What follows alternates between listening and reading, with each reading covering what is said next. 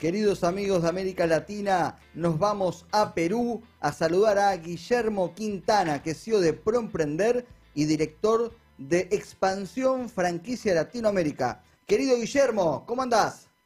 Hola Gonzalo, buenas noches, un gusto saludarte y un saludo a todos los que nos oyen en tu programa Franquicias que Inspiran desde Lima, Perú. Gracias, querido Guille. Bueno, em, la verdad que cuando nos contactamos por LinkedIn y empezamos a, charlar sobre eh, las micro franquicias, pero también mucho antes, los microemprendedores, eh, la verdad que em, tenía muchas ganas de, escucharte y que, nos cuentes este, cómo fue el proceso, exactamente qué es ser un microemprendedor o cómo organizás vos estos microemprendimientos y cómo derivó luego en este sistema de microfranquicias. Bueno, mi pasión empieza en el 2007 con la búsqueda de herramientas para reducir la pobreza en el Perú, en Latinoamérica, y fue así que me topé con el modelo de microfranquicias. Este, me contactaron un grupo de americanos que vinieron de California, de Silicon Valley y de Utah, de haber aplicado el mismo modelo en África, en la India, para ayudar a reducir la pobreza en las comunidades de esos continentes. Y bueno, me contactaron porque yo tenía un blog que escribía sobre, sobre cómo reducir la pobreza en Latinoamérica y fue así que ayudamos a hacer la primera red de microfranquicias de taxis en, el Perú. Todavía no existían los smartphones, no existía Uber y ayudamos a muchos taxistas de la calle a formalizarse con este bondadoso modelo de microfranquicia, ¿no? Y, pero ¿cómo funcionaba o cómo funciona? Funciona, ah, agrupábamos a diferentes microemprendedores, como bien lo hiciste, de un mismo rubro, en este caso taxistas, que eran de informales de la calle, pues los convertimos a, taxistas formales, les pusimos una marca en común, les pusimos un uniforme, una corbata, a los autos les pusimos la misma marca, creamos una marca en ese, en ese entonces que se llamaba Taxi Excel, de, excelencia de servicio, y cada uno de estos microempresarios tenían un manual estandarizado de cómo hacer el servicio al cliente de los taxis en, en las calles y también ah, damos servicio de taxis a gerentes, ejecutivos de bancos, de mineras, de diferentes industrias. ¿Y cómo fue la transformación de estos microempresarios o taxistas que trabajaban en forma solitaria a estar unidos bajo el paraguas de una marca y un sistema? Bueno, al comienzo tuvimos que cambiarle el chip, ¿no? Muchos de ellos no estaban acostumbrados a, a utilizar un uniforme, a, bajar del auto, a abrir la puerta al cliente, no, no estaban este, acostumbrados a dar un servicio al cliente de calidad, ¿no? O dar un servicio estandarizado, ¿no? Entonces tuvimos que ir cambiándole el chip a través de diferentes eh, capacitaciones que brindamos, eh, hicimos manuales de procesos y, manuales de funciones para que ellos sepan qué hacer en cada momento de la cadena de valor del negocio del taxi, ¿no? Y ellos, em, supongamos que cobraban dos dólares el viaje, este, ¿cómo se repartían esa facturación? Ah, bueno, nosotros teníamos un call center, nosotros le brindábamos este, los clientes, eh, nosotros no había, como te digo, no había los smartphones, no había Uber, pues nosotros recibíamos las llamadas de los clientes en, un call center, sin embargo sí había el GPS, sabíamos dónde estaban ubicados y según la distancia donde estaban en la cercanía, pues lo derivábamos a los clientes y ellos este, obviamente ganaban el mayor porcentaje de, la, carrera, el, 80% era para ellos, el 20% era para, para la, empresa, para la franquicia, ¿no? Y eh, al final de los, esos taxistas informales, a través de nosotros también se generaba un microcrédito para ir haciéndose dueños de esa, de esa unidad vehicular, porque muchos taxistas en Perú y en Latinoamérica no son dueños de sus autos, ellos alquilan autos, entonces les dimos la oportunidad de darle un microcrédito para que se vayan haciendo dueños de, su propia, de su propio activo, que es el auto, ¿no? ¿Qué otro ejemplo este, como este tenés de transformación? Bueno, otro ejemplo que hicimos en la, al norte de la capital de Perú, en Huacho, en Vegeta, trabajamos con mujeres productoras de yogur artesanal. Igual Llegamos, llegamos a esta comunidad y cada una de estas señoras hacía su propio yogur, su propio sabor, ¿no? Y las ayudamos a asociarse, a generar una marca eh, colectiva, una marca en común, y ahora este, ayudamos a que estas señoras pues eh, aumenten su producción de yogur en 20%, inclusive esta marca del yogur eh, tomaron el nombre de su comunidad y ayudó también a, promover el turismo, ¿no? Porque antes no usaban ninguna marca, entonces ah, tuvimos que cambiarle el chip para que ellas también utilicen una misma marca en común, estandaricen los procesos y salgan al mercado con, con un producto de valor, ¿no? ¿Y cómo estandarizaron el sabor de, del producto?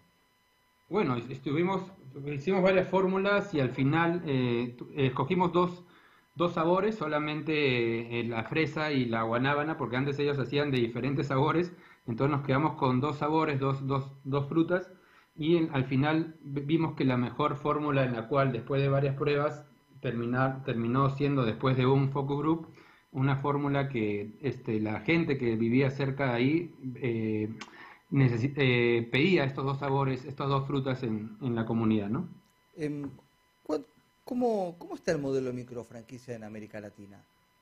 Eh, buena pregunta. Yo en el 2007, como te comentaba, eh, es una anécdota porque yo cuando empecé a promover este modelo, gracias a que aprendí de estos americanos, yo ponía la palabra microfranquicia en Google y solo te salía dos resultados, dos páginas. Yo les invito a todos los que nos oyen que ahora coloquen la palabra microfranquicia en Google y te van a salir muchas páginas. Ya casi todos los países de Latinoamérica tienen un programa nacional de microfranquicias apoyados por sus propios gobiernos y por empresas privadas. ¿no? Entonces ha crecido mucho el modelo de microfranquicia. El Banco Interamericano de Desarrollo, el BID, considera a la microfranquicia como una de las mejores herramientas para reducir la pobreza en, el, en el, globo, ¿no? en el planeta. Y en Perú, em, ¿cuántas microfranquicias este, lograste crear? A ver, eh, no le llamaría microfranquicias, sino asociaciones. A ver, hemos creado 30 asociaciones en diversos rubros, con pescadores, agricultores, ganaderos, eh, personas que se dedican a fabricar uniformes para los colegios, pequeñas bodegas, siempre ayudando a, fortalecer las cadenas productivas de todas estas pymes, ¿no? En, Perú el 85% de las empresas son pymes, entiendo que el mismo fenómeno pasa en todos los países de la región, entonces Creo que este modelo de microfranquicia ayuda a fortalecer a la pyme, asociarse y ayudar a que aumente la capacidad productiva y no solamente se enfoquen en el mercado local, sino también puedan exportar a otros países, ¿no? Em, por lo que tengo entendido, en la provincia, nuestra provincia de Chaco, eh, hay un grupo de productores que este, hicieron una microfranquicia o microemprendimiento a partir de la madera del algarrobo. No sé si lo... Eh, creo que sí. ¿Vos tenés algún conocimiento de alguna microfranquicia en Argentina? No. Mm, de Argentina no, no tengo. Sé, que está creciendo, sé que está creciendo el modelo de microfranquicia argentina, pero no, no tengo un caso específico. Eh, Para, te presento uno, dice, te presento uno. Hola, ¿qué tal? ¿Cómo te va? Presentate. Mi nombre es Cintia Cosú. Yo tengo un local de uñas eh, acá en Buenos Aires. Tengo tres locales de uñas en Buenos Aires. Eh, y estoy armando eh, una aplicación de manicuras a domicilio también para estandarizar un poco todo lo que tiene que ver con eh, este mercado que está fuera del sistema y lo vamos a sacar al mundo también eh, como para estandarizar un poco esto que es un mercado no regulado. Entonces, la idea es armar luego, una vez que esté terminado todo y lo podamos sacar al mercado, sacarlo directamente al mundo, no solamente acá en Argentina. Ah, excelente. ¿Cuántos locales me dices que tienes? Yo ahora tengo tres locales, pero la idea de armar la aplicación para poder em, aunar todo lo que tiene que ver con las manicuras que están hoy por, o sea, siendo cuentapropistas y em, todas aquellas manicuras que trabajan también en locales, como también para poder ofrecerles a los locales una amplitud en lo que tiene que ver con su cartera de clientes, eh, ya sea por cercanía, por em, gustos de determinados tipos de sistemas.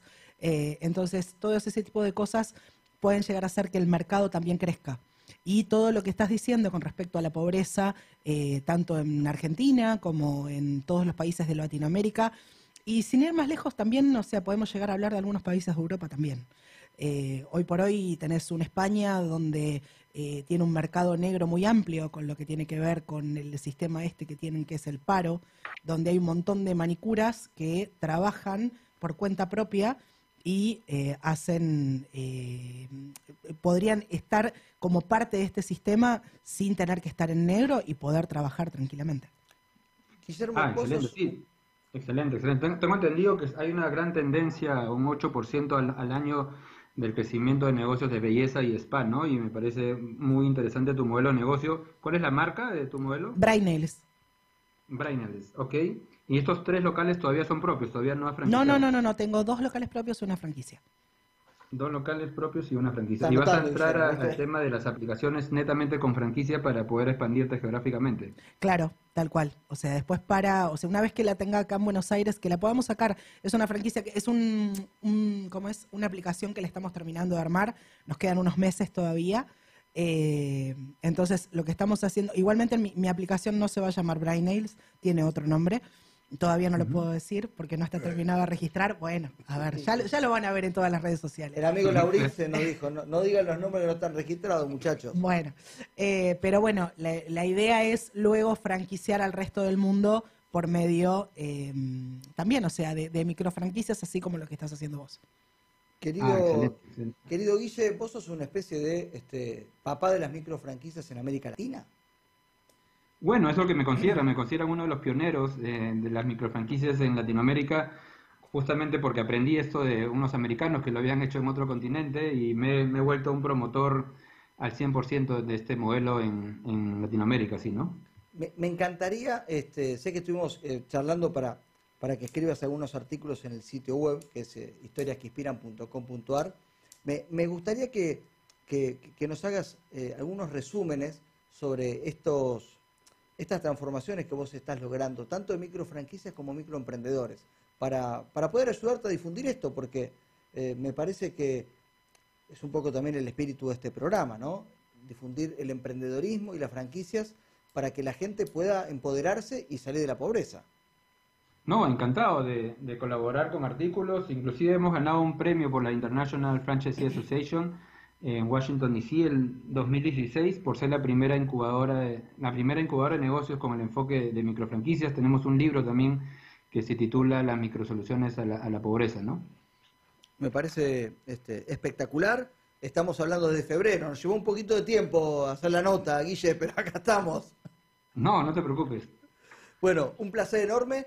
Eh, y después charlamos este, a ver cómo, cómo coordinamos las notas. No, gracias Gonzalo y solamente invitar a todos tus oyentes a que puedan visitar nuestro portal que es expansiónfranquicia.com. Un abrazo de la distancia a todos. Abrazo grande. Igualmente.